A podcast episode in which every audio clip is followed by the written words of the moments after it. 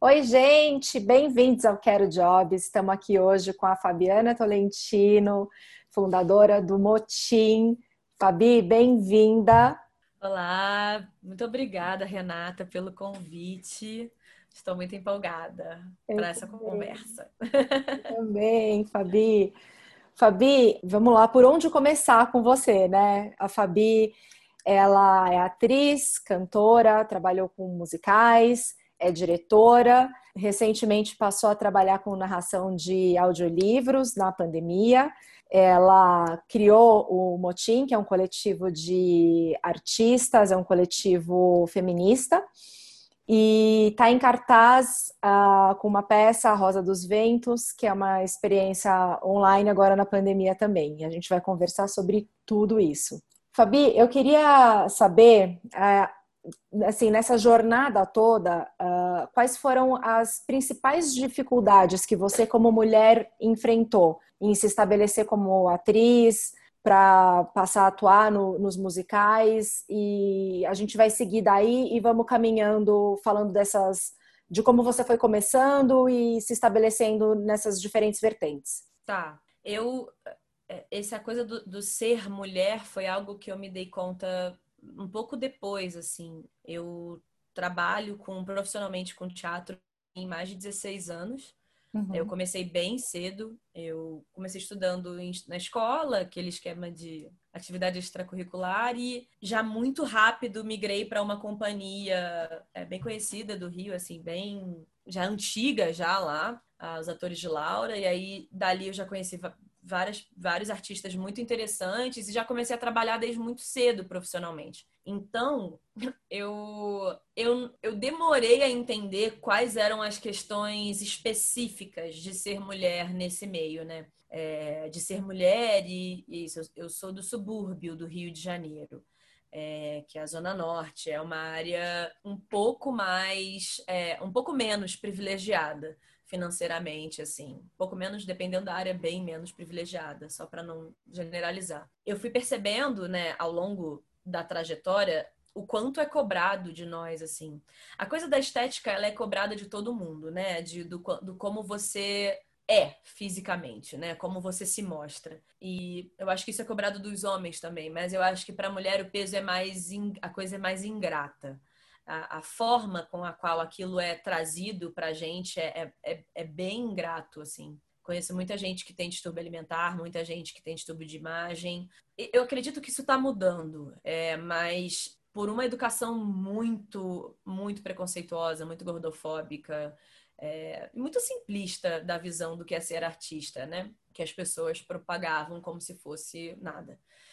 E esse lugar também, é, e aí já aí para continuar nessa pergunta, né? Eu acho que tem um lugar de que eu, eu tive algumas vivências nas quais é, eu escutei, ah, me chamaram para trabalhar de graça, chamaram um cara e falaram, ah, mas não, ele não pode trabalhar para mim sem eu pagar nada, né? É meio indelicado. E aí você pensa, ok, eu posso? Tá bom, então tá. Uhum. É, e coisas também de de me diminuir, de falar quem é você, você é uma garota. Então, é, por esse diretor ser um cara mais velho e mais experiente, dele um achar que por eu ser muito jovem, eu não não não sei o que eu tô falando, porque, né, como eu vou saber o que eu tô falando? Ele não uhum. quer nem uhum. saber da minha história. Ele só quer saber, só, só ele só olha a estrutura. Uhum. E por ser mulher, né, como uma mulher vai questionar uma criação do ó grande diretor, que já é uma figura muito ultrapassada, assim, essa figura do ó grande diretor já é bem bem delicada, né? Mas isso foram coisas que eu fui percebendo é, ao longo da, da carreira, num geral, assim. É, no início, eu, eu, digamos que desses 16 anos, eu passei uns 12 anos bem imersa nesse meio, reproduzindo um bando de, de preconceito, reproduzindo um bando de verdade absoluta sobre o que é que a gente faz. Uhum. E demorei a entender que era preciso questionar algumas coisas para que fosse saudável continuar fazendo o que eu faço. E nesses últimos quatro anos que você começou a tomar as rédeas né, do, do seu fazer artístico, olhando assim para trás, o que, que você pode dizer sobre o que você acredita que é ser artista? A função do, do artista ou, enfim. Uhum. Uhum. É, eu acho que eu fui, é, eu acho que é exatamente isso que aconteceu. Eu fui percebendo que o que era ser artista para mim estava muito fora de prumo. E, na verdade, eu, eu acredito que um artista, e aqui eu não estou falando de teatro, não estou falando de nenhuma área em específico, eu estou uhum. falando uhum. da pessoa que, que para mim, uma pessoa ela é artista quando ela consegue se expressar através de uma forma não verbal coloquial, não é? Eu falo, você escuta, mas ela consegue traduzir pensamentos, emoções, sentimentos, ela consegue provocar mudança, ela consegue te atravessar por mil meios possíveis, assim. Inclusive, eu, o que eu acredito é que você tenha que desenvolver esse olhar artístico sobre as coisas, o como você vai comunicar, isso isso eu falo muito nas minhas aulas, assim, que não importa muito, não importa muito como você vai falar. O que importa é você saber o que, o que você quer falar. O como, você pode fazer isso através de uma fotografia, através de um curta, através de, um, de uma peça de teatro, através de uma de uma, de, uma obra que você construa, de uma instalação, de uma performance. Os como são vários para você comunicar a mesma coisa, a mesma síntese, a mesma ideia. Legal. E isso é muito pouco incentivado, né, nos estudos. A gente, a, a gente é muito, e aí eu falo a gente atriz, né? É, é, nos cursos de teatro, assim, que eu, que eu passei, é todo um olhar muito técnico, que ele é essencial e muito importante. Mas eu tive a sorte de ter professores que tinham esse olhar muito aguçado do, de que você precisa saber muito bem o que você está querendo dizer, e isso de alguma forma ficou inconsciente, né? Ficou no meu inconsciente. E agora é, eu, eu, eu percebo que é isso. Você pode estar trabalhando com qualquer coisa e, e ter esse olhar artístico sobre o mundo, ter esse olhar artístico sobre o, o teu fazer. E que desenvolver esse olhar artístico sobre as coisas, é, para mim, foi o que me acordou desse lugar da reprodução, né? Da, do, qual é o próximo trabalho, qual é o próximo trabalho, qual é o próximo trabalho, porque a gente tende a repetir muitas máximas, né? Uhum. Ser artista é muito difícil, ser artista é muito instável, ser artista. E, e, hoje em dia eu falo, tá, mas que, que artista? Para que artista é instável? Que tipo de artista? Se você, se você realmente só trabalha com teatro e é, é, e é isso, essa é a sua profissão, você trabalha com teatro, vai ser instável mesmo, porque não é uma profissão que você fica em cartaz por um ano como um outro trabalho qualquer. Você não faz um. É uma questão muito física, de que as peças não se mantêm é, esse tempo todo. Uma peça muito bem sucedida, ainda assim, ela passa por oscilações, ela não está o tempo inteiro em cartaz. Então, isso é uma coisa inerente da nossa da nossa função. E eu acho que a gente escolhe um pouco isso, a gente decide trabalhar com isso muito por não ter essa rotina, por poder pesquisar uma outra forma de viver o mundo, para poder olhar de uma outra forma para o mundo. Então, é... e aí assim, é... acaba que às vezes a gente fica se tolindo do que é... do nosso fazer artístico com medo da instabilidade. E aí eu falo, tá, então talvez não seja mesmo. Ser artista talvez não seja para você mesmo. Porque faz parte, eu acho, não, não é romantizando a falta de dinheiro, porque não é isso que eu tô falando. Mas é você faz parte você saber o que é essencial para você quando você é artista. Faz parte você talvez perceber que vai ter um ano que você talvez não viaje para a Europa. E vai ter um ano que você vai ter, sei lá, tudo de mais lindo e mais maravilhoso, porque você vai perceber que essas coisas não são o que importa. Eu, eu acho que os, os, pelo menos os bons artistas ao, ao meu redor, eles, eu, eu enxergo neles essa sabedoria de do que do que ama, sabe? Do que quer colocar no mundo, do que quer provocar nas pessoas. Muito mais do que quem eu sou, quantos seguidores eu tenho, quantas coisas eu realizei, quantas, enfim. E eu acho que quando eu comecei a entender que eu estava dentro de uma máquina, uhum. porque surgiu a indústria, né, do teatro, tem uma indústria, uma máquina que funciona e que eu sou muito grata a ela, eu aprendi demais com ela, eu acho ela essencial, eu acho que ela tem que existir, mas com pessoas com consciência ali dentro, né? Porque é uma coisa que eu sempre brinco também, que eu não acredito, eu não acredito na especialização, ponto, né? Eu não, eu não, eu não acredito na forma como a educação é feita hoje em dia, de você ter que desde muito cedo saber qual é a sua profissão, como se você tem que escolher uma coisa e escolhendo essa coisa você automaticamente nega todos os seus outros saberes uhum. e você perde é, profissionais incríveis de diversas áreas. A gente está vivendo num mundo onde novas profissões estão surgindo todos os dias, novas formas de fazer dinheiro, formas criativas. Essa pandemia, então, ela veio para mostrar que você precisa saber se reinventar, você precisa saber quais são os seus saberes para que você consiga colocar no mundo de alguma forma, Sim. independente de estar trancado em casa, independente de onde você estiver. A gente cria a forma como lida com o nosso tempo, né? Então, eu já não acredito isso nem para quem é médico, nem para quem é engenheiro, nem... então, para o artista, menos ainda, porque se a gente se pretende traduzir o mundo para alguém, a gente precisa ter um olhar muito expandido sobre tudo. A gente, é, é, eu, eu não consigo com um artista que não gosta de ler, que artista que não, que, que, que não gosta de, qual, de estudar absolutamente qualquer assunto, que, que tenha restrições. Eu falo, tá, então você é restrito, porque você precisa ter um olhar para o todo, não, não é só o seu nicho, não é só quem quer te aplaudir e não, é, bom, isso existe, mas não é o que eu acredito para mim. Sim. E, Fabi, eu não tenho como deixar de te perguntar, né? Você falou que logo você percebeu, né, que, essa, que existia essa máquina do, do teatro e que, embora você seja grata, você viu que não queria ficar refém. Como não ficar refém dela e criar outras oportunidades nisso e entender o seu lugar de, de fala aí dentro e o descobrir o que você quer mostrar e não ficar refém disso? Eu acho que é, é, eu acho que é a única forma de você não ficar refém e não só dessa indústria, mas de qualquer coisa, é sabendo quem você é. Parece meio besteira, parece que diz, ai não, eu sei quem eu sou, é uma classe. Não, mas eu, eu sei o que eu sei. E não, e, não, cara, a gente, a grande real é que a gente não sabe. Até falando um pouco do, do musical, assim, eu eu me apaixonei por musical porque eu era muito jovem uhum. e é lindo. É uma coisa que eu sempre cantei desde muito pequena. Legal. Tipo, eu sempre gostei de cantar em casa.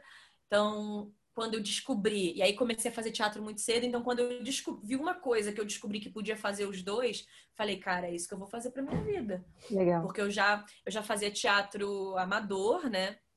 E e eu, eu descobri um lugar que eu poderia cantar, e eu comecei a tacar várias músicas nas peças amadoras que eu fazia, comecei a já misturar assim e me dedicar mesmo, assim, estudar muito. Eu, eu assim, tem uma coisa que eu faço nessa vida é estudar. Eu não paro nunca. Tipo, agora, por exemplo, estou me formando em instrutora de yoga, que não tem nada a ver com nada disso, mas para mim tem. Para mim uhum. faz sentido. Então, é...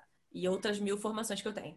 Mas eu sempre estou estudando e o, o que eu percebi, assim, é que eu gostei daquele encantamento que aquilo me provocou, da grandiosidade daquilo, aquela grandiosidade emociona muito, mas eu percebi de dentro que isso é o mais importante para a maioria das coisas, para a maioria das coisas que são produzidas. O efeito é mais importante que a mensagem. Entendi. Por mais que em algum lugar as pessoas acreditem que estão transmitindo uma mensagem, mas eu eu, eu não sei. E se elas acreditam, talvez é porque elas não conheceram outras coisas, porque não dá, não tem como. Para muitos artistas que estão naquela máquina.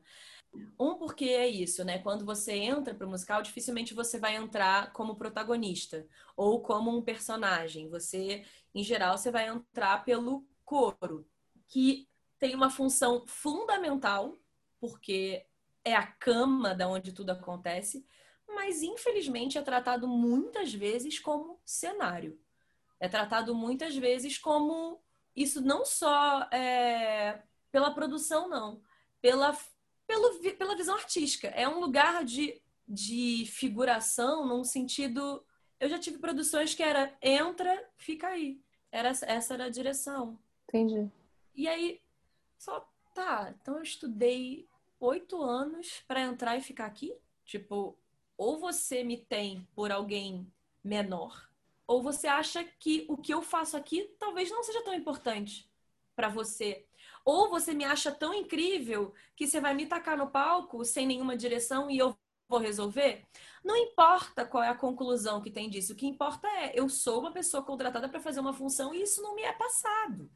Porque em algum lugar daquela cabeça tem essa segregação, tem essa divisão dos atores que fazem personagens. Então, assim, mesmo você entrando para a máquina, tem muitas histórias de pessoas que fazem testes incríveis e não são aprovados porque ah, mas essa pessoa acaba, ela é tão boa em tudo. Vamos vamos deixá-la de swing. Swing é uma função no musical que a pessoa ela tá no elenco, mas ela tá fora.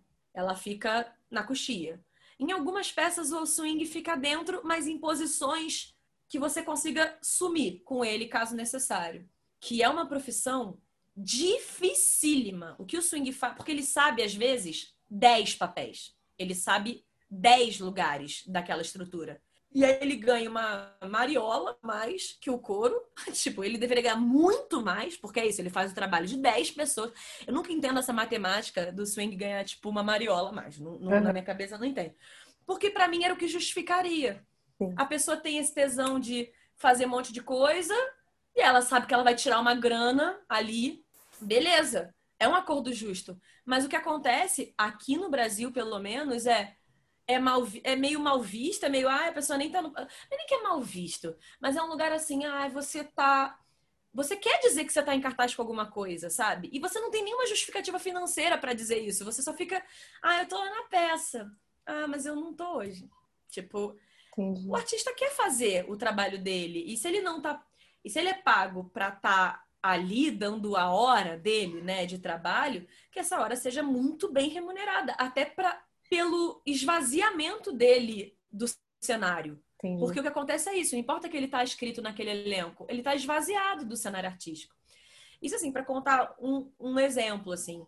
Então, se você acredita que só fazer isso é o que vai te fazer artista, tem uma péssima notícia. Você vai se frustrar, porque não tem não tem estrutura para trazer todas as pessoas que querem trabalhar com teatro musical para fazerem teatro musical.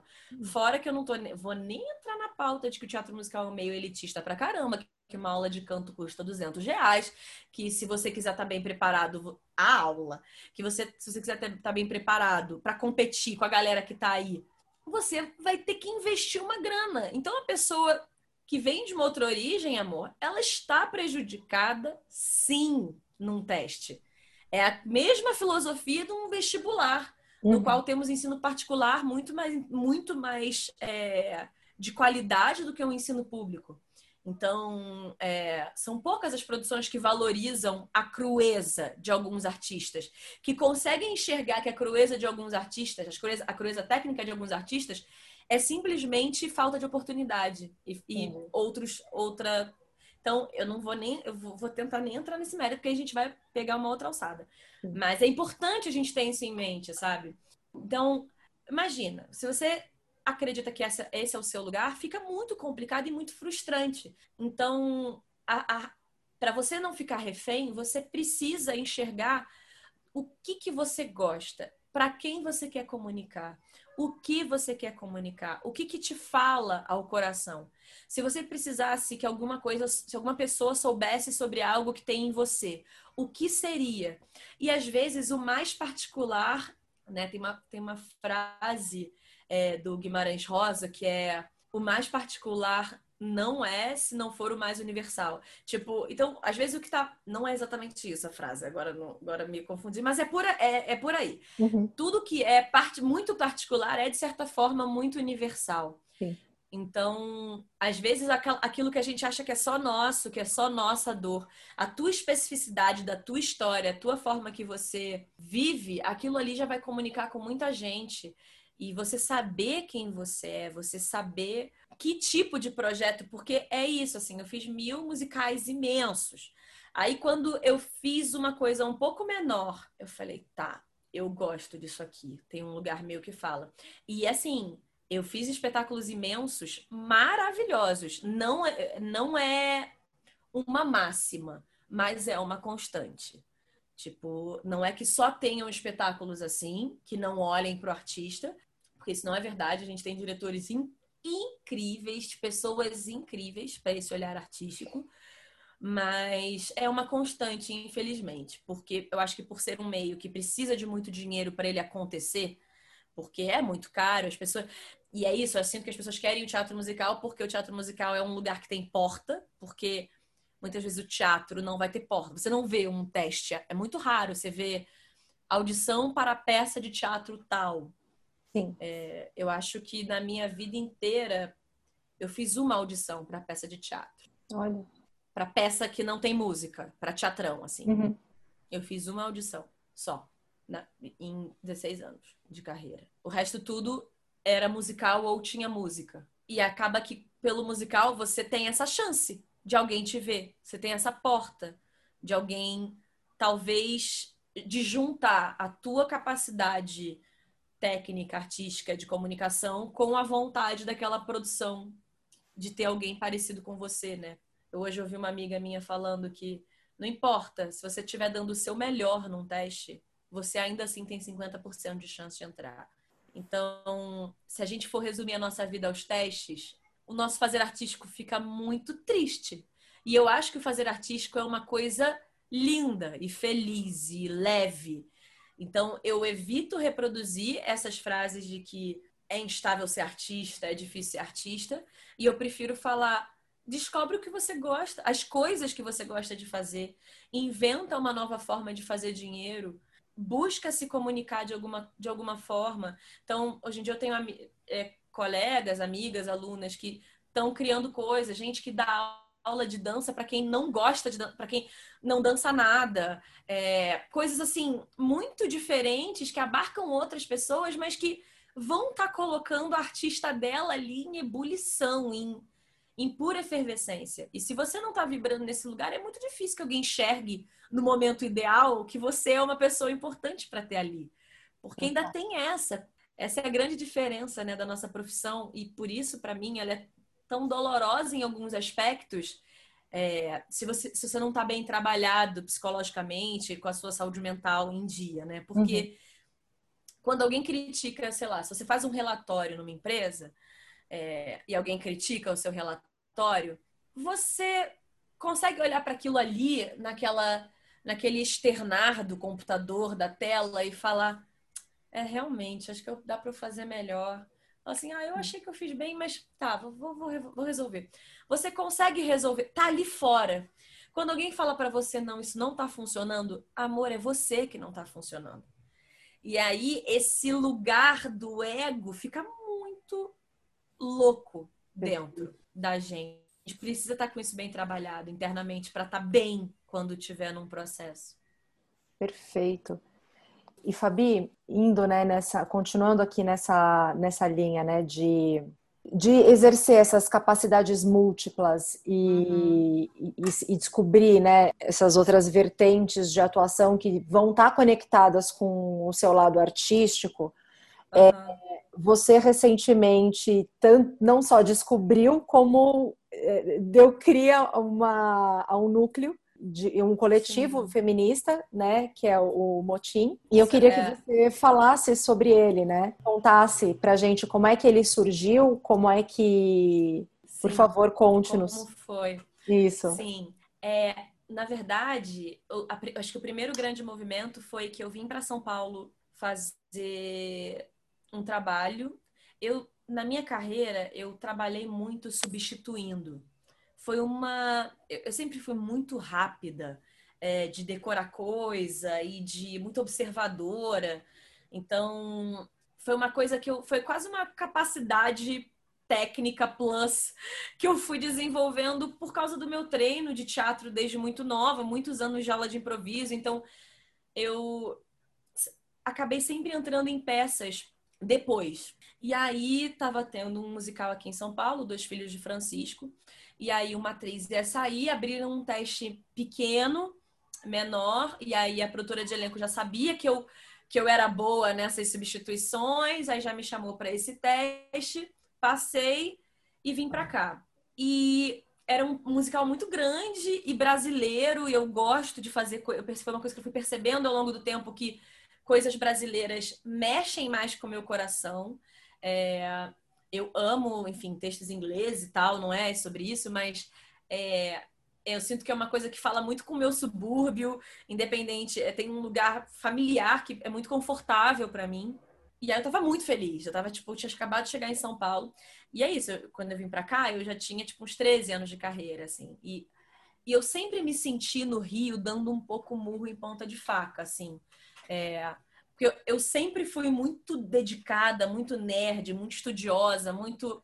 E eu era meio visto como chata. Tipo, ai, que chata. Por que, que você quer fazer, estudar? Que você quer porque você sabe tudo, porque você já aprendeu de tudo de hoje para amanhã, sendo que a pessoa pediu para que você aprendesse para o dia seguinte. Se ele falasse aprende para semana que vem, eu aprenderia para semana que vem, mas ele falou para o dia seguinte, então para mim é natural que um pedido que é feito seja atendido. Isso não Sim. é uma se há um combinado para mim, mas... e o Rio ele tem uma outra filosofia artística, que é uma coisa um pouco mais de experimentação, mais solta e, e que é muito válida, só não é para mim. Assim, é muito válida. E aí, quando eu cheguei aqui, em uma semana de trabalho com a equipe, eu conheci um, um coreógrafo, né, o Gabriel Malo, e a gente, tipo, pelo amor de Deus, a gente precisa trabalhar junto, não sei o quê, mais. E a gente teve uma simbiose, assim, de criação, que, tipo, em duas semanas eu já aprendi, aprendi a peça inteira. Tanto o meu, porque eu entrei num lugar que eu era coro e substituta da protagonista, da Laila Garran. Uhum. E aí eu tive que em duas semanas eu aprendi a peça inteira, porque eu tava, tipo, muito envolvida por aquilo, com muita vontade de estar naquele universo. E aquilo me acordou muito. E aí, essa postura minha. As pessoas começaram a comentar, falar, nossa, tipo, como ela é rápida, nossa, que legal. E isso foi muito bom, porque eu falei, nossa, gente, em menos de um mês que eu tô aqui em São Paulo, eu sou mais valorizada do que 13 anos de carreira. Tem uma coisa aqui. Sim. Tem algum rolê, tem alguma mágica que está acontecendo aqui nessa cidade que combina comigo. E eu jamais me imaginei morando em São Paulo, porque eu sou muito carioca. Tá. No, no, na, na, no, no, resto do que não é trabalho de vida, eu sou muito bagaceira no meu dia a dia. Sou... Então, eu, eu tenho essa, essa, esse desprendimento carioca. Então, eu falei, gente, eu não, jamais me imaginei. E aí, eu falei, não, mas tem alguma coisa aqui que tá, que tá conversando com o meu coração, que eu acho que eu tenho que ficar. Fiquei em São Paulo sem trabalho. Tipo, acabou a peça, aí eu peguei, juntei um pedaço do dinheiro da peça, guardei. Falei, vou ficar aqui mais um tempo. Nisso, o Malo me apresentou o núcleo experimental, que é do Zé Henrique de Paula. Uhum. Ele falou: Olha, eu acho que você vai se dar bem com essas pessoas com ele, com a Fernanda Maia, com a Inês, eu acho, com a Inês Aranha. Eu acho que você você vai gostar da forma que eles trabalham. Vai ser um lugar de fazer teatral que, que vai combinar com você. E por coincidência, eles estavam abrindo turmas. E aí, que que eu, e eram turmas de três meses. E aí, o que, que eu fiz? Eu peguei o meu dinheirinho e me inscrevi nos três cursos. Então, eu fiz três cursos, tipo, terça, quarta e quinta, cada dia com um desses profissionais e por três meses. E foi uma imersão. E, e assim, aí era isso. Eu, eu fiquei em São Paulo para estudar, porque eu via que se eu não fizesse alguma coisa por mim, se eu não, se eu não me dedicasse, se eu não fizesse alguma coisa por mim, aqueles trabalhos não iam trazer o que estava me frustrando, não iam resolver o problema da minha frustração. Mercado, ele não vai mudar. Não informações, mas não com a velocidade talvez de me abarcar. Talvez abarque novas atrizes, espero que elas venham rebocando todo mundo. Mas é... então eu precisava encontrar formas de que enquanto a coisa vai se ajustando no, nesse lugar, eu consiga estar tá feliz fazendo o que eu faço. E aí nisso são Paulo tem essa coisa, no Rio também tem, mas é só no Sesc Copacabana. Mas os Sescs, a rede Sesc aqui em São Paulo, é muito forte, muito linda. Tem várias coisas incríveis, peças acessíveis financeiramente para qualquer um assistir, cursos gratuitos. Numa dessa de cursos gratuitos, tinha uma oficina de criação do novo da, da última peça da Velha Companhia, do Rico Marques, que tinha um processo de seleção é, por carta me selecionaram e foram também três meses. E aí eu vivi três meses enfiada em duas companhias muito tradicionais aqui, assim, não tradicionais no sentido de antigo, mas muito já estabelecidas na sua metodologia de criar teatro, de fazer uhum. teatro, e muito, muito inspirada, porque você tá fazendo com continuidade um movimento de criação e isso você pode fazer da tua casa. É, é, é, essa é a, é a, parada. Eu tô falando disso dessa época porque o se inspirar é você, é uma intenção. Eu coloquei uma intenção de que eu queria absorver o máximo dessas pessoas que o o Zé, eu tive essa recomendação, porque é isso, eu sou do Rio, eu nem conheci quem eram as. Eu nem sou também tão. É, eu não conhecia muito o teatro de São Paulo, né? Eu, eu era bem do Rio e não costumava viajar muito para cá. Porque como eu estava muito fazendo muitos musicais lá e me andando um na outra, eu, não, eu assistia pouquíssimas coisas, assim. Uhum. Então, foi muito de recomendação de estilo, de pessoas que me conheceram e falaram, cara, aquilo ali tem o seu estilo, tem, acho que tem a sua pegada.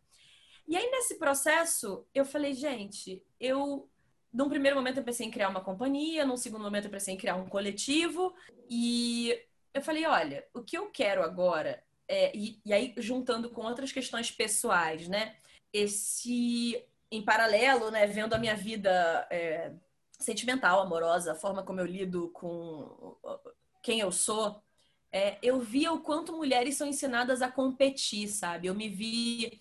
Eu passei por uma situação de, enfim, um ex-namorado que me traiu com uma menina, eles se apaixonaram, ficaram juntos, e eu culpava muito ela.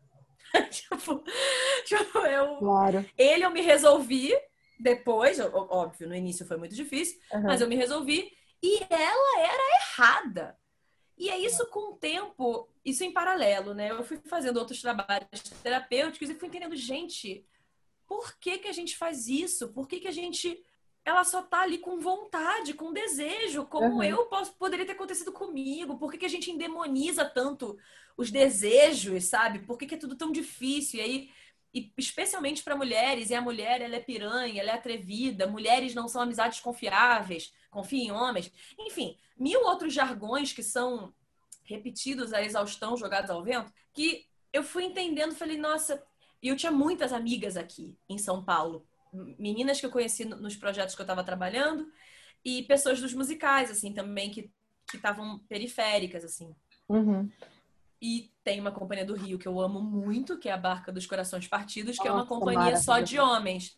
É, e eles são muito meus amigos. Tipo, trabalhei com alguns deles, outros fez, fez, um fez faculdade comigo. Então, eu acompanhei todo o nascimento, assim, da, da, da companhia, assim, como uhum. foi o processo deles de se juntar, dos cursos.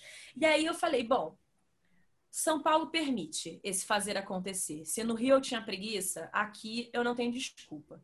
Eu vim aqui para estudar e eu acho que nada melhor do que. Nisso eu já tinha decidido estender a minha estadia, porque no final desses três meses eu já tinha feito um teste já tinha sido aprovada para um trabalho. E foi muito louco, porque eu fui aprovada e aí fui chamada para um outro também como substituição, porque sempre. É... Eu fiz mais de seis musicais grandes como substituta, assim. É, é uma uma coisa que acontece, acontecia, que agora as coisas estão um pouco melhores ah. nesse, nesse, aspecto. É, mas eu percebi que eu tinha um know-how de pessoas que estavam ao meu redor, que eram muito inspiradas e criavam arte de uma forma muito legal. Eu tinha esse know-how de conversar com os meninos da barca é, para saber mais ou menos como eles se esquematizavam, eles se davam aulas, eles se encontravam toda semana para trocar experiências e saberes e tinha muita vontade de estudar por de estudar uma artista visual específica chamada Nick de Sanfale. Inclusive, agora eu virei a câmera, que ela tem uma foto dela ali, que é uma artista visual franco-americana que eu dos anos 60 que eu sou completamente alucinada por ela. Eu acho ela uma, uma visionária, assim, eu uhum. sensacional, questionava muita coisa nos anos 60 de uma forma assim, ela dava fora em jornalista, Tipo, era, era muito, muito. Não engolia mesmo nada, assim, muito poderosa. E eu queria estudar as, as coisas dela, estudar mais a obra dela, talvez um dia fazer alguma coisa com isso, mas eu queria simplesmente ter um espaço que eu pudesse estudar. Isso foi num caminho de ônibus que eu tava fazendo. Eu falei, acho que eu preciso. É isso, eu vou juntar mais amigas. Só mulheres, meio que brincando com essa coisa da barca. E aí eu, e ainda teve uma coisa que me irritou muito, que eu fui falar disso para alguém, eu, e Deus é bom porque eu bloqueei com quem foi que eu falei isso. Que eu falei assim: "Ah, eu tô querendo criar uma companhia, um grupo só de mulheres, né? A barca é só de homens, inspirado neles e uhum. fazer uma coisa só de mulheres.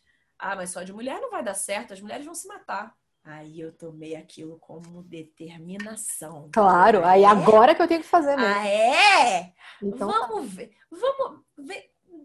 Vamos. A gente treta várias vezes, nunca porque a gente é mulher. Pelo contrário, é outro. É, é, é outro, outro, nível de conversa. De, é outro nível de conversa. Então, é, a gente marcou, começou como um grupo de estudos. A gente se reunia toda terça-feira aqui em casa, na minha casa, na sala da minha casa. Começou com quatro meninas, de quatro foi para seis, de seis para oito, de oito para doze. E hoje em dia a gente tem, tipo, envolvidas nos nossos cursos, são mais de 100 meninas, assim. Uau! Que estão com a gente, é, nos diferentes cursos, nas diferentes frentes do nosso projeto, entre artistas é, da nossa rede. Hoje em dia a gente chama, é, a gente chama de rede de artistas. Tá. O nome foi uma coisa também que me veio no, no porque é isso, né? Eu precisava mandar mensagem pra galera. E aí eu falei, ah, vou criar um nome para isso. É. E, aí eu fa... e aí eu tinha acabado de ler uma poesia da. Isso, olha que louco, né? Uma coisa vai puxando a outra. Não tem como eu falar Sim. assim, ah, um dia fui e fiz. Não, tem, tem. E as diferentes frentes, você tá muito aberto para tudo. Eu tava lendo uma poesia de uma poetisa negra que eu sou apaixonada, chamada Riane Leão. E ela. Uma poesia linda e que ela falava sobre esse movimento das mulheres, de ser importante, que a gente retome a nossa fala, que a gente retome o nosso discurso. E ela termina o texto dela com é hora de convocar o motim. Ou é chegado o momento de convocar o motim, uma coisa assim. Eu falei, nossa, motim, né? E eu era muito acusada nas produções grandes, é, não sempre, mas eu fui acusada umas duas vezes de ser sindicalista. Ai, de, que, de, que eu tava, de que eu tava fazendo motim no elenco. Porque, sei lá, talvez porque o, o diretor falou que a gente ia ensaiar até as 10 da noite, a gente saiu de lá às 7 da manhã. E porque Coisa pequena. combinou, combinou, é, é porque combinou-se um valor e aí chega no final descont... eles, eles liberam a gente, descontam a gente sem avisar e sem e porque eles querem, eu falei, não, eu tô disponível. Vocês que liberaram, não tá em contrato que eu vou ser descontada. Que sessão que vocês desmarquem e aí, enfim. Entendi. Eu falei, realmente, eu sou sempre, eu sou sempre, eu sou sindicalista, eu sou motim. Talvez, é, talvez tá na hora de fazer um motim de verdade.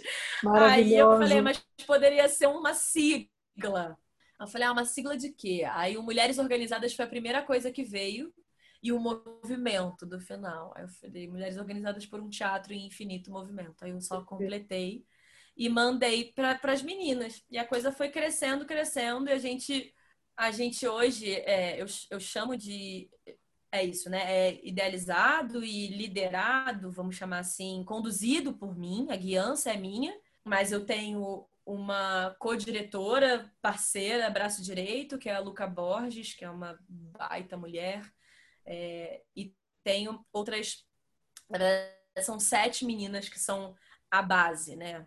Tem a Pamela Machado, Luísa Sabino, Luciana Bolina, Júlia Sanches, tem uma a Thais Areia, Calço Allen, tem umas meninas que são a nossa estrutura, que são a, a, a base do que a gente vai, né, a Sabina, a gente vai do que a gente vai criando e cada uma com a sua especificidade, né? A Luísa Sabino, ela tem uma visão muito da dança, a Bolina tem uma visão de, de misticismo muito importante. A Luca vem de movimentos feministas, ela participa de outros vários movimentos feministas, atrizes, cantoras, compositoras, e, e isso foi se expandindo. E a gente tem é, tantos trabalhos cênicos, porque aí esse grupo de estudos virou lugar de escuta. A gente estudou por quatro meses ininterruptos até a gente perceber, cara, a gente tem material para fazer alguma coisa com uhum. isso. Uhum.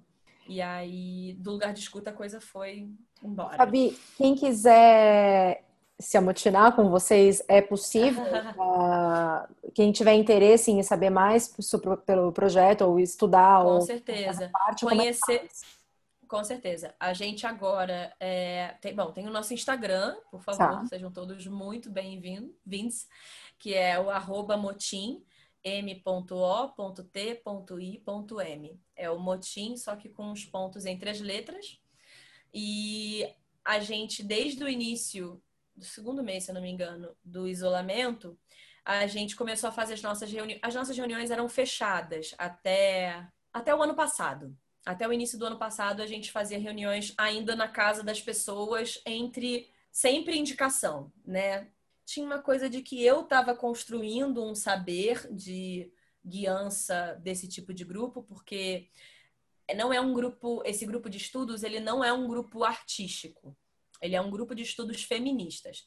Então, é para se você quer pensar sobre você e sobre a sua existência. Legal. Não é para você fazer dinheiro, não é para você, é um lugar de porque a gente às vezes fica entrando nesses cursos e ah, para ser visto ou para e não é meio objetivo desse. É um lugar, é um grupo de estudos mesmo. Uhum. É óbvio que volta e meia eu tiro alguém e chamo para trabalhar comigo porque a vida é assim.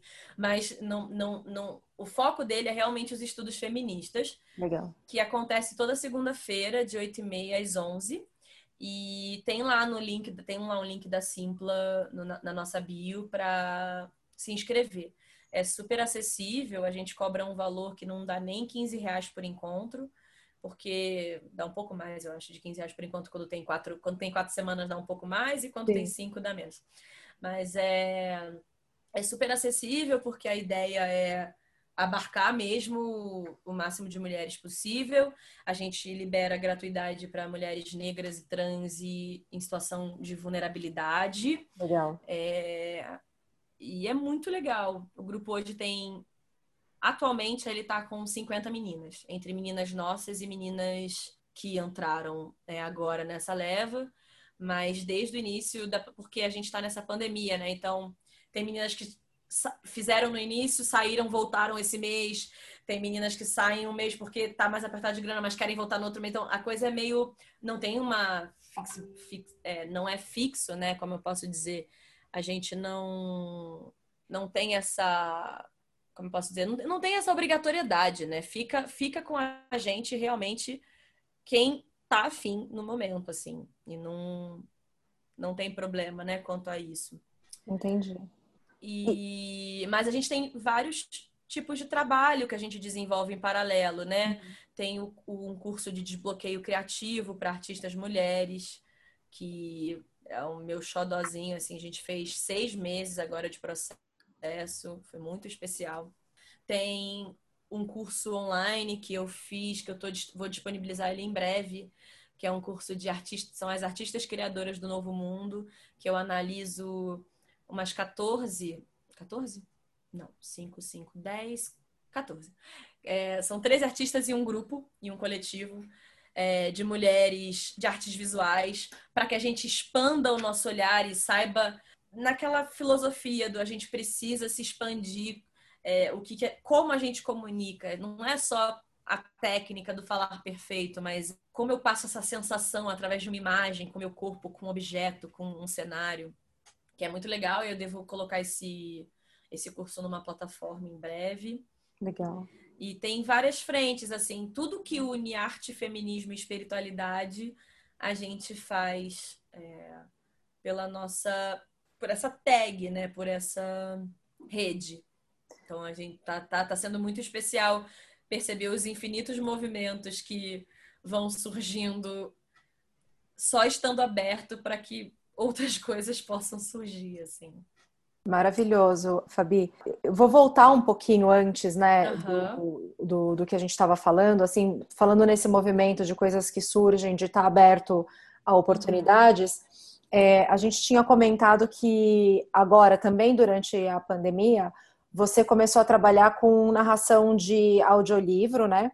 Sim, e, e, você também atua como diretora, e foi algo que você descobriu nesse redirecionamento de, de carreira. Eu queria falar com você sobre a importância de se reinventar sempre, né? Assim, especialmente nesse momento de pandemia, a importância do artista se reinventar e como é que foi para você essa esse momento, né, de não digo nem de transição assim, mas de redescoberta dessas novas funções, né? É, eu, eu hoje é muito engraçado, porque eu estava falando disso ontem no nosso grupo de estudos feministas. As meninas estão aí para não deixar mentir. Que para mim é muito difícil hoje em dia, eu quando alguém pergunta, tá, o que, que você é? O que, que você faz? Porque o, a gente ainda não normaliza pessoas que fazem muitas coisas. Uhum. A gente tende a achar que ou ela é incompetente nas várias coisas que ela faz, ou que ela é arrogante porque ela é muito incrível, qualquer coisa do gênero. A gente não normaliza pessoas plurais, né? Apesar de, so de sermos humanos e sermos plurais por existência, por, né, por realidade natural. Então, eu a partir de um determinado momento, que foi essa mudança para São Paulo, eu entendi que eu ia parar de achar que eu só trabalho como atriz, que eu ia de fato, eu sou muito privilegiada, eu dei muita sorte, porque é, não só o privilégio de, de, de, ter a minha família que não é, é, não é, não sou rica, mas é, é uma família que se tivesse um perrengue eu não ia passar fome eu ia ter uma estrutura de uma qualidade uhum. de vida e isso é um baita privilégio para vários artistas. Uhum. E, e, acho que principalmente para esses demanda mais responsabilidade sobre que tipo de arte você está botando no mundo. Porque se você caiu pelo universo numa família que tem essa estrutura, por que, que às vezes você reproduz artes que não, que não são tão alinhadas com uma coisa boa para o mundo, né? Enfim. É, boa que eu falo num sentido de colaborar, de agregar, de acrescentar algo novo. E eu fui eu fui entendendo assim, tipo, que trabalhar com uma coisa só só ia me deixar triste, na verdade. Que eu gosto de fazer muita coisa, que eu sei fazer muita coisa. Então, eu, eu, eu gosto muito de estudar, eu gosto muito de fazer mil formações. É, então, eu é isso, né? Eu sou atriz, aí sou cantora. Isso sempre fui. Aí a direção veio com a coisa do. Um professor meu da faculdade falou para mim, falou, olha, o seu olhar não é olhar só de atriz, a forma que você com... isso eu nunca tinha pensado em dirigir, porque eu era muito atriz e eu já trabalhava, né? Então, eu estava na faculdade com 18 anos, eu já trabalhava profissionalmente há três anos sem parar. Eu dei muita só de emendar uma peça na outra, um trabalho no outro. Então, eu já tava, tipo, fazendo coisas grandes, assim, já tinha ido morar em Santa Catarina, já tinha voltado, já tinha, já tinha feito uns, lá, uns seis trabalhos legais, assim, e eu não me via, tipo, para mim, eu fazia faculdade de licenciatura, que era para dar aula de teatro, pensando, ah, o, o, o, dar aula é um plano B. Eu, eu não me via dando aula. Uhum. Até, até, o, até da, até metade da faculdade eu não me via dando aula de. Na verdade, até o final da faculdade eu não me via dando aula. Eu fui me ver dando aula bem depois. E, e aí um professor falou: olha, você, o Miguel Velhinho, ele falou, você. O seu olhar é muito diferente. Você, você tem olho de diretor. Você devia fazer alguma coisa na sua formatura que usasse isso, porque ia ser importante para você acordar esse olhar num espaço acolhedor, num espaço não hostil, num espaço que você pudesse tre treinar, testar. Legal. E aí eu falei, ah, tá aí. Aí eu dirigi os Saltimbancos com nove amigos só que assim, são amigos incríveis, gente talentosíssima. Tipo, a Gabi Porto, que é a voz da Ana, do Frozen. Tipo, só gente incrível, uhum. que eram meus amigos da época, tipo, meus amigos, assim. Várias pessoas sensacionais que estão trabalhando até hoje, tipo, com teatro, com arte, com as suas artes. E aí, dali, eu falei, tá, eu realmente gosto muito disso. Isso realmente... Eu, eu lembro de uma sessão que eu assisti da peça. Eu falei, tá, talvez isso aqui tá me dando... Mexendo mais emocionado do que eu no final de uma peça, assim. Isso bateu muito forte. Tipo, eu falei, tá, então tem um caminho aqui que eu quero investir. E aí eu comecei, mas continuei trabalhando como atriz. Aí eu passei por um processo muito complicado num trabalho. E eu falei, hum, eu tipo, entrei em depressão, foi horrível, horrível mesmo. E aí eu falei, ok, eu preciso sair daqui e eu preciso fazer uma coisa por mim. E aí eu fiz uma pós-graduação em direção. Nesse período eu comecei a dar aula é, surgiu uma oportunidade de eu dar aula numa. de eu substituir uma amiga minha que estava vindo morar em São Paulo. Numa, eu já era formada em licenciatura, eu só não tinha. Eu tinha e, e na época também já tinha dado aula para o Charles e Charles Miller, Cláudio Botelho para oficina, mas também nesse viés da, da assistência de direção, né? Uhum. Eu trabalhei como assistente de direção deles no Saltimbancos Trapalhões. Legal. E aí dei essa aula e falei, tá, dar aula também é uma coisa que eu fui, eu fui adicionando coisas. E aí rolou essa oportunidade de uma amiga minha que saiu, eu falei, quer, quer pegar minha turma? Falou com o coordenador, beleza, entrei, fiquei um tempão dando aula, virei coordenadora pedagógica da escola uma, um, por um período. Foi um período de muito aprendizado. É, aí fui, e isso assim, você vai, você vai adicionando. E eu nunca tive medo de adicionar essas que foi a coisa que eu fiz intuitivamente no início e que quando eu assumi a coisa só expandiu. É, não tenha medo das oportunidades que surgem à sua porta, mesmo que elas não tenham a ver necessariamente com o que você está fazendo. Porque isso, coordenação pedagógica é uma coisa que não tem nada a ver com fazer uhum. arte. Quer dizer, era numa escola de artes, então, obviamente, tinha a ver. Mas é um outro olhar para a coisa, não é só um olhar artístico, né? E aí eu fui. Você vai desenvolvendo outras coisas. Então, aí adicionei ser professora. Segue o barco. Aí vim para São Paulo. Aí fiz algumas formações em área de terapia. Né? Eu, eu sou reikiana, cromoterapeuta, teta healer, faço barra de access. Isso fui fazendo assim, porque eu gosto muito de estudar. Então, sou formada em radiestesia, sou taróloga, na verdade, há quatro anos, desde antes de vir para São Paulo. É, e comecei a fazer. E num primeiro momento falei: Isso tudo é para mim. Eu ia estudando, porque eu gosto de estudar para mim não necessariamente para eu ganhar dinheiro com aquilo. Eu não faço uma coisa pensando, hum, tá aí. Tipo, agora, eu tô fazendo, vou me formar em instrutora de yoga.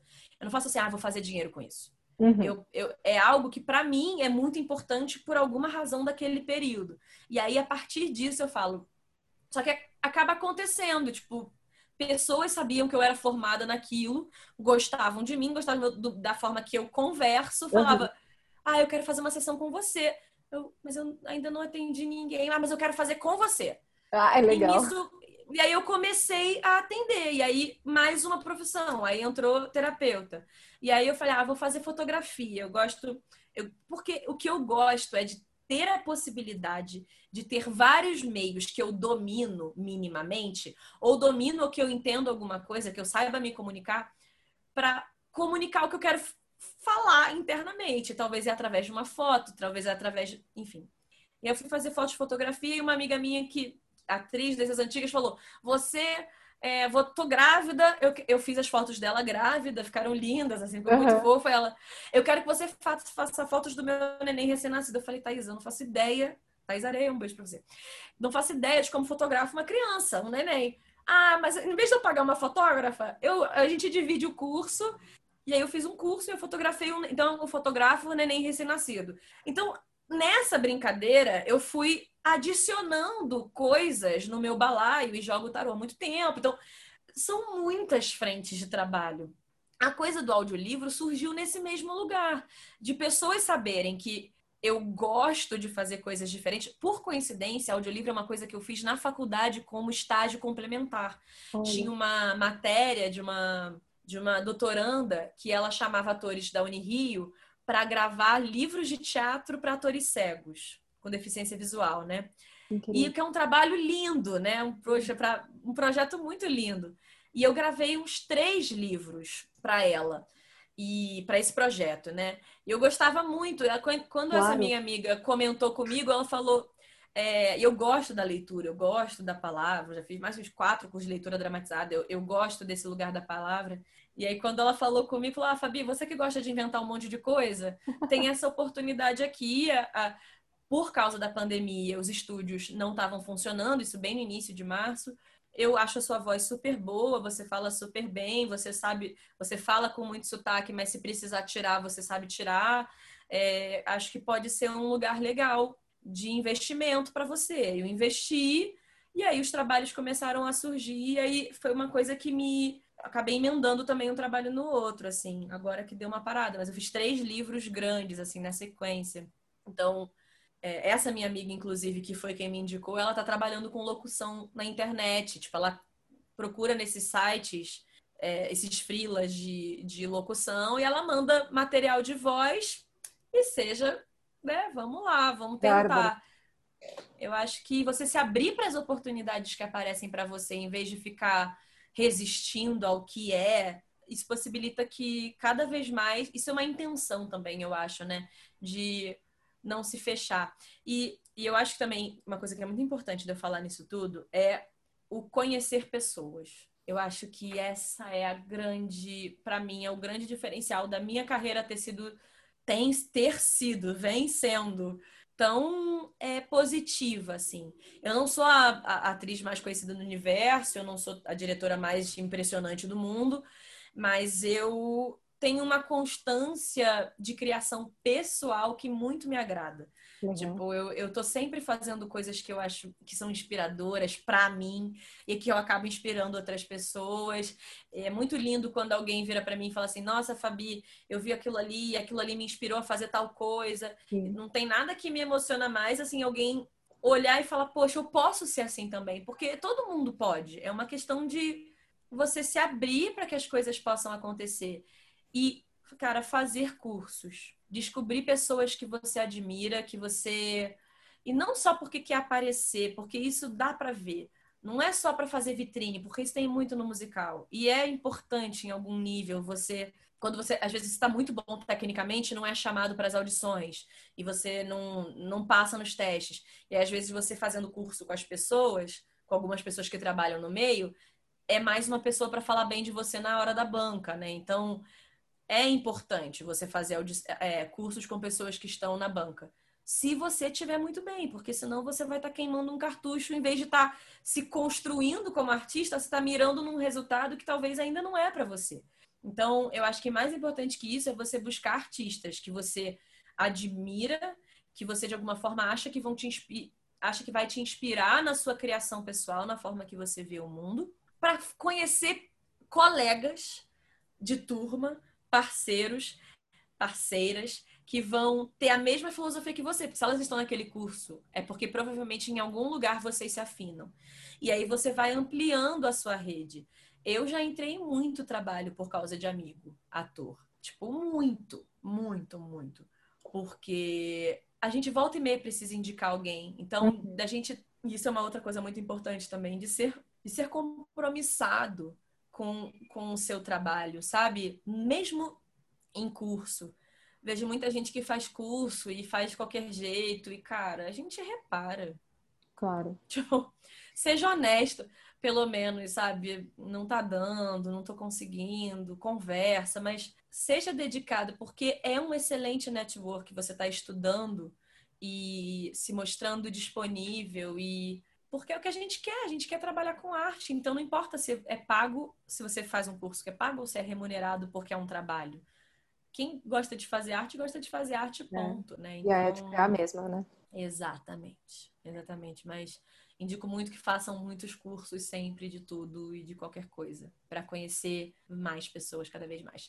Fantástico. E Fabi, encaminhando aqui para o final, eu queria perguntar para você como é que está sendo adaptar, montar uma peça, é, um experimento uh, uhum, uhum. virtual, é, que é a, a, Rosa dos Ventos, a experiência. E qual é a tua perspectiva para o cenário, se é que a gente pode chamar de pós-pandêmico, ou se já está acostumado, enfim. É, enfim, para o que a gente está vivendo hoje. Mas e, e quais foram os desafios de levantar isso nessa uh, pandemia e, e, nesse meio virtual? Essa pergunta é muito boa. Nossa, essa pergunta é muito boa. Vou começar pela coisa do. Tá passando um helicóptero. Bacana. É, disso de como vai ser a arte no mundo pós-pandêmico. E a minha resposta é: não faço a menor ideia. E é uma coisa que me dói muito, é uma coisa que tive que trabalhar na terapia algumas vezes. essa, essa sensação de que você não consegue ter muito futuro uhum. à vista. É muito imediato, pra, né? É, para um lugar assim de criação de palco, assim. E palco que eu. No palco eu incluo sala de ensaio, curso, porque eu gosto muito do ambiente teatral, assim. Eu acho que é uma das coisas que eu mais me apaixonei pela galera do núcleo é esse lugar do espaço que é um espaço que você vai para criar, para inventar coisas. Esse lugar é, fala muito com o meu coração. e não ter ele no meu radar, esse futuro no meu radar, porque felizmente as pessoas de teatro são bastante conscientes e não estão seguindo essa onda muito louca de que tudo retorne, porque por razões que, enfim, não vou nem entrar nesse mérito para não entrar nesse lugar muito político, mas eu, eu, só para dizer que eu, eu, concordo que a coisa seja feita com calma, e mas ao mesmo tempo não dá perspectiva de futuro, né? E a gente trabalha com desejos, né? Eu hoje eu tô com muita dificuldade de pensar, tá, o que, que eu quero construir?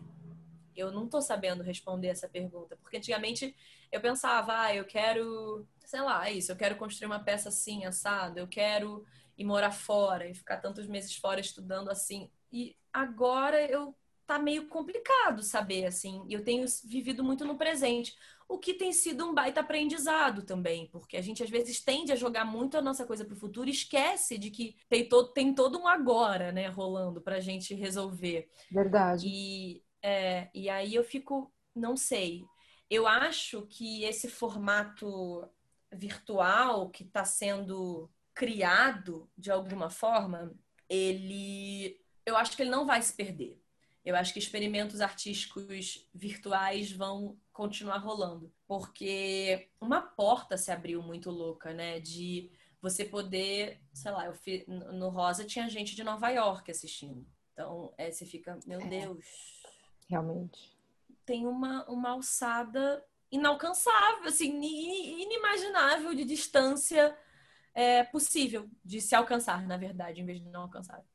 Mas é, então, eu acho que isso vai existir. Eu acho que a gente não sabe ainda o que a gente está fazendo direito. É, e aí, deixo bem claro que o que eu estou falando. Tudo é uma opinião pessoal, obviamente, mas isso especialmente que eu não acredito que o que a gente está fazendo é teatro, de nenhuma espécie. Tipo, tem gente que chama de teatro virtual, teatro online. E eu, eu acho que não, assim. Eu acho que a gente tem o teatro, a gente tem o cinema, a gente tem a TV a gente tem esse formato de websérie, de série, e a gente tem esse negócio que a gente não sabe o que é ainda, porque não deu tempo. É... Mas que teatro não é? E como não é cinema, como não é televisão. Exatamente. É uma outra coisa que ainda não tem nominho, mas que em algum momento vai ter. Exatamente. Por enquanto eu tô chamando de experiência porque é o que eu que foi capaz pra gente fazer, mas é eu acho que é importante. É... Eu gosto de falar disso porque eu acho que vai ter um momento lá no futuro, lá naquele lugar chamado futuro, que alguém vai olhar para trás e falar assim: ah, aquilo que aquele povo fazia era tal coisa. Era o início de uma pesquisa em cima de tal coisa. E, a gente, e eu acho que isso vai continuar existindo. Esses experimentos, assim. A, a, tem uma companhia Magilute, está fazendo coisas incríveis pelo SESC, que eu acho que agora acabou mas era muito legal, uns experimentos artísticos também bem interessantes. Tem muita gente fazendo coisa muito legal, assim, virtual. Realmente legal, num lugar assim, de é isso, não é teatro, é um negócio. É, é essa cara de negócio, mas que mexe com a gente, sabe? E os desafios, aí essa que eu falei que essa pergunta era muito boa, né? Dos desafios de se criar eu tô batendo muita palma para os artistas que estão conseguindo produzir artisticamente nesse período. Eu Olha, eu tô aplaudindo de pé, porque não é fácil, não não tá fácil. Eu tô desconfiando muito de quem tá muito bem nesse período, 100% bem, porque o que tá acontecendo no mundo é muito sério, sabe? Sim. E aí se você não tá sabendo enxergar é, o que tá acontecendo, eu acho muito delicado isso, assim. Eu, eu sei que a gente artista precisa fazer dinheiro de alguma forma, mas eu acho que a gente precisa ter responsabilidade também sobre o que a gente faz, sabe? Uhum. E, e eu sei que o fazer artístico tá difícil, é, mas é isso, não há perspectiva de audição, não há perspectiva de peça, não há perspectiva de nada. E eu acho que isso torna tudo mais difícil ainda do fazer artístico virtual, assim. Eu até tentei fazer umas coisas com alguns grupos de amigos e pulei fora. Eu falei, engraçado eu consegui fazer o rosa porque o rosa dos ventos eu já sabia o texto. A gente realmente adaptou. Era uma peça que a gente estreou no final do ano passado, fez duas semanas. A gente ia retornar em março e pandemia. Então, é... e ainda foi assim. Só foi acontecer julho, final de julho. Então, olha o tempo que a coisa iria acontecer até a gente se estruturar, Não que o tempo de ensaio, porque a gente, a gente no motim ensaia muito rápido. As coisas são bem imersivas, assim. A gente estuda muito, são uhum. às vezes seis, sete meses estudando, sem levantar, estudando, estudando, estudando. E aí, dado momento, a gente começa a criar. E aí a coisa já está muito dentro, né? E acaba vindo coisas bem interessantes. Legal. E aí a gente, a gente conseguiu, isso é minha visão, assim, eu consegui fazer o rosa porque já, eu já sabia fazer. Já estava no meu, no meu corpo de alguma forma, era relembrar. Uhum e adaptar. E aí pensar uma coisa de cenário, uma coisa de figurino, porque é isso, uma mala do cenário, do figurino não tá aqui, a outra tá não sei aonde, Sim. e o outro tá em Brasília, e, e, como a gente produz, adapta as coisas, o que, que dá para manter igual, o que, que dá para transformar. E ele já, a peça já tinha essa estrutura de, de jogo, e aí a gente falou, e eu dei muita aula no Zoom, eu migrei para o Zoom muito rápido.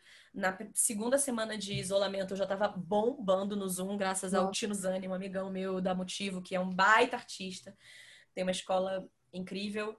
É, e que falou, Fabiana, você precisa fazer isso. Ele me deu uma aula de Zoom e vamos embora. E aí eu já migrei para o Zoom muito rápido, isso me fez ter intimidade com a ferramenta. Legal tendo intimidade com a ferramenta, o meu olhar expandiu para coisas que a gente podia fazer.